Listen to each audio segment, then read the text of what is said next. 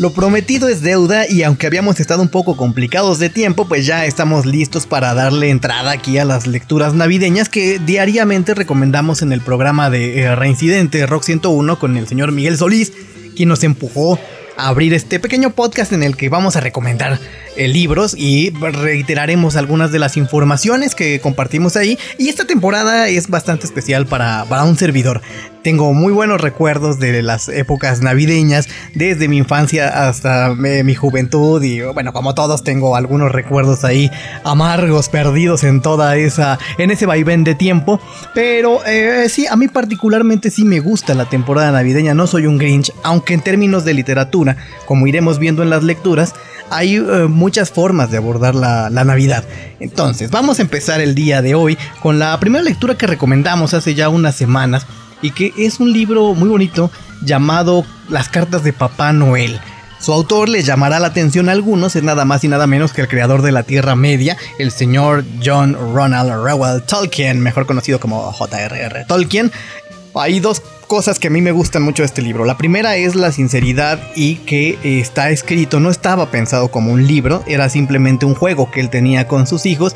Y la segunda es que las ediciones que después se lanzaron eh, compilan de puño y letra los, tanto las cartas que enviaba Papá Noel a los hijos de Tolkien cada, cada Navidad y eh, como los dibujos que él también les compartía en esas cartas. Es un libro encantador y eh, estas ediciones que han sacado Minotauro tiene una edición maravillosa, que, es casi un libro objeto, es así deliciosa. Eh, no es muy barata eso, debo decirlo, pero eh, sí vale bastante la pena para tenerla ahí en el librero y disfrutarla mucho en familia. Bueno, para que se den una idea más clara, les voy a leer primero la explicación, lo que es el prólogo de esta, de esta edición. Dice algo más o menos así. Para los hijos de Tolkien, el interés y la importancia de Papá Noel iba más allá de la mera recepción de regalos en los calcetines que habían colgado de la chimenea en Nochebuena, pues les escribía una carta todos los años en la que describía mediante palabras y dibujos su casa, a sus amigos y los pormenores de la vida en el Polo Norte. La primera de esas cartas llegó en 1920, cuando John, el mayor, tenía tres años y durante más de 20 años, a lo largo de la infancia de los otros tres hijos, Michael, Christopher y Priscilla, continuaron llegando todas las navidades. A veces los sobres con restos de nieve en polvo y sellos del polo aparecían en el comedor la mañana siguiente de su visita, otras veces los traía el cartero. Y las cartas que los niños escribían a Papá Noel se esfumaban de la chimenea sin que nadie se diera cuenta. Conforme pasaba el tiempo, los ayudantes de Papá Noel fueron en aumento, y si al principio apenas se oye hablar de alguien que no sea el oso polar del norte, poco a poco aparecen elfos de la nieve, gnomos rojos, muñecos de nieve, osos de las cavernas y los sobrinos del oso polar, Paxo y Balcotuca, que fueron al polo de visita y decidieron quedarse para siempre. De todas formas, el oso polar siguió siendo el principal ayudante de Papá Noel y también la principal fuente de desastres que desencadenaban confusiones y carencias en los calcetines que los niños habían preparado para Papá Noel. A veces, el propio oso escribía sus comentarios en mayúsculas grandotas. Al final, Papá Noel contrató de secretario a un elfo llamado Ilberet, y en las últimas cartas los elfos adquieren una importancia capital en la defensa de la casa de Papá Noel y de los almacenes contra los ataques de los trasgos.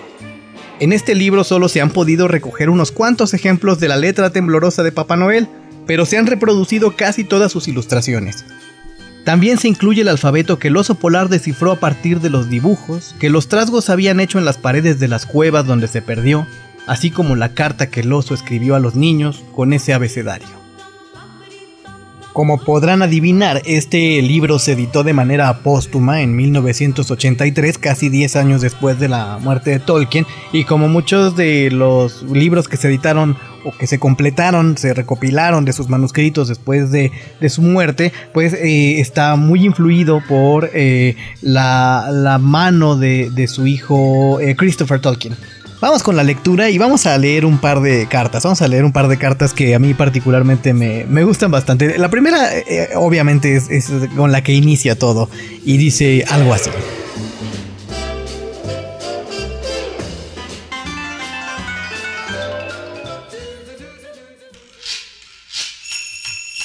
Hogar de Papá Noel, Polo Norte, 22 de diciembre de 1920. Querido John, me he enterado de que le has preguntado a tu papá cómo soy y dónde vivo. He hecho un autorretrato y he dibujado mi casa. Guarda bien el dibujo. Ahora mismo me marcho a Oxford con el saco lleno de regalos, algunos para ti. Espero llegar a tiempo. Esta noche la nieve es muy espesa en el Polo Norte. Con cariño, Papá Noel.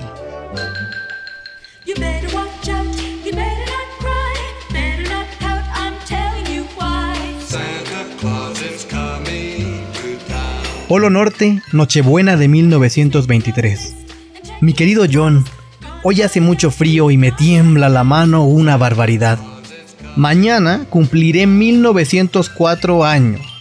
No, 27 años.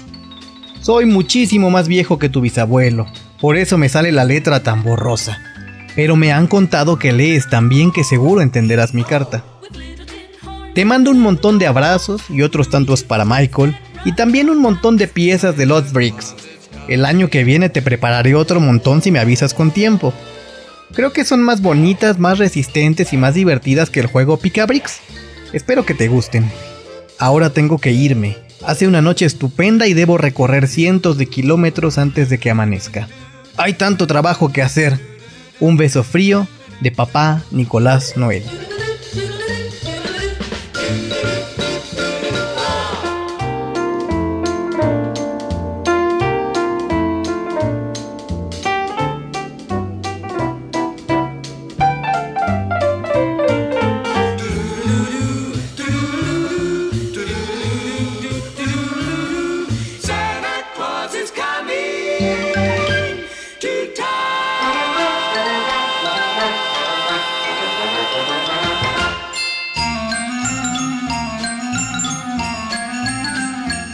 Casa del Acantilado, 31 de octubre de 1931. Queridos niños, ya me han llegado algunas de vuestras cartas. Empezáis pronto, ¿eh? Yo todavía no me he puesto a pensar en la Navidad.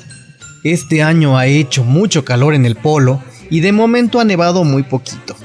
Estamos recogiendo la leña para Navidad. Solo quería deciros que al empezar el invierno, mis mensajeros vienen más a menudo. Mañana haremos una hoguera y me gustaría recibir más cartas vuestras. El domingo y el miércoles por la noche son los mejores momentos para enviarme cartas. El oso polar está bastante sano y últimamente se porta muy bien, aunque nunca se sabe qué puede hacer cuando empiecen las prisas navideñas. Dadle muchos recuerdos a John. Con cariño, papá Nicolás Noel. De la mano del oso polar. Me alegro de que papá Noel se haya despertado. Ha dormido todo el caluroso verano. Ojalá nieve. Tengo la piel amarillenta. Con cariño, oso polar.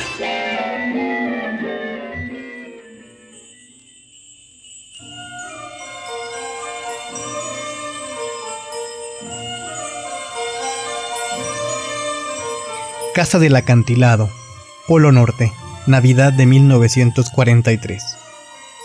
La última carta. Mi querida Priscila, Feliz Navidad. Confío en que este año vuelvas a colgar el calcetín porque todavía me quedan algunas cositas para ti. Después tendré que despedirme más o menos. Me refiero a que no me olvidaré de ti. Siempre guardamos los números antiguos de nuestros amigos de toda la vida y sus cartas. Y con el tiempo esperamos volver a saber de ellos cuando se hacen mayores y tienen casa propia e hijos. Me han dicho los mensajeros que la gente llama a este año nefasto. Creo que se refieren a triste y me temo que es así en muchos de los lugares a los que me gusta ir. Me alegro mucho de saber que tú no estás del todo triste, ni se te ocurra. Me queda mucha cuerda y no tardaré en volver tan alegre como siempre. Aquí no hemos sufrido daños y aunque mis existencias se agotan, espero poder solucionarlo pronto. El oso polar, que dice que está demasiado cansado para escribir, te manda un mensaje especial. Mucho cariño y un abrazo. Me ha pedido que te pregunte si todavía tienes un oso que se llama Silly Billy o algo así, o se ha estropeado. Dales muchos recuerdos a los demás, John, Michael y Christopher, y por supuesto a todos los muñecos mascota de los que solías hablarme. El oso polar y todos los osesnos están estupendamente. Este año se han portado muy bien y casi no han tenido tiempo de hacer travesuras. Espero que encuentres casi todas las cosas que querías y lamento no tener más lenguas de gato. Para compensar, te he regalado casi todos los libros que me pediste. Ojalá tu calcetín esté a rebosar. Con mucho cariño, de tu viejo amigo, Papá Noel.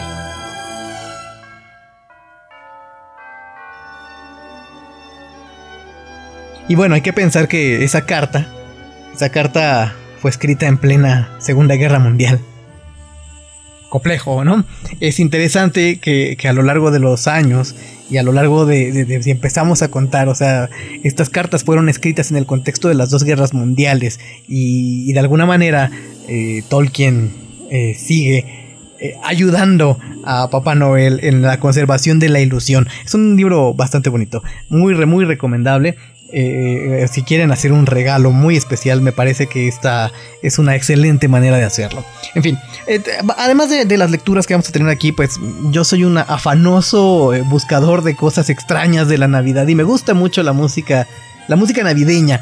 Y el día de hoy para, para les voy a dejar en todos los episodios que grabemos, en todas las lecturas que nos dé tiempo de grabar, les voy a dejar siempre una, una canción singular de, la Navidad o, especial o, básicamente que me guste. en fin, lo que vamos a dejarles el día de hoy es una versión de, Have Yourself a Merry Little Christmas con eh, Judy Garland, esta actriz que, protagonizaba El Mago de Oz. Y eh, es, una, es una versión muy especial que, a mí me gusta bastante. Y es uno de... Es curioso cómo dentro del jazz también eh, eh, o, en el, en el gran lo que se llama el Great American Songbook que es toda esta recopilación de los estándares de jazz de las canciones o de las melodías que se han convertido en referentes obligados de todas las épocas del jazz, la Navidad también tiene un, pequeño capítulo especial en ese, en ese Great American Songbook y eh, Have Yourself a Merry Little Christmas es uno de esos estándares.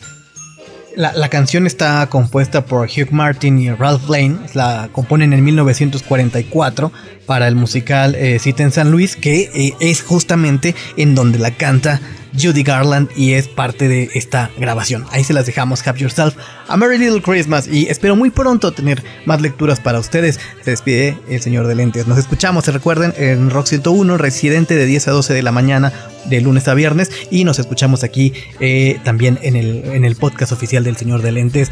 Adiós.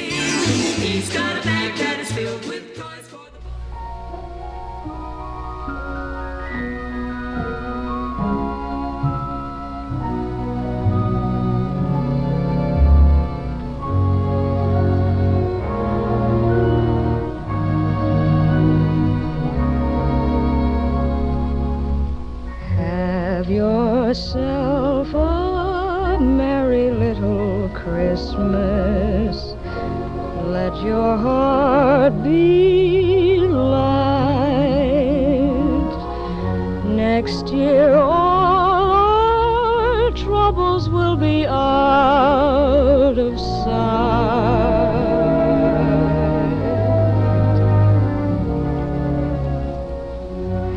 yourself. a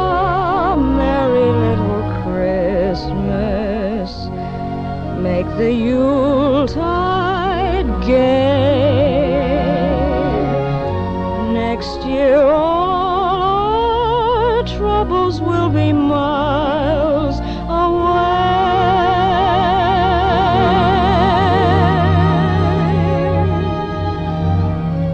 Once again, as in olden days, happy golden days of yore. Faithful friends who were near to us will be dear to us once more. Someday soon we all will be together.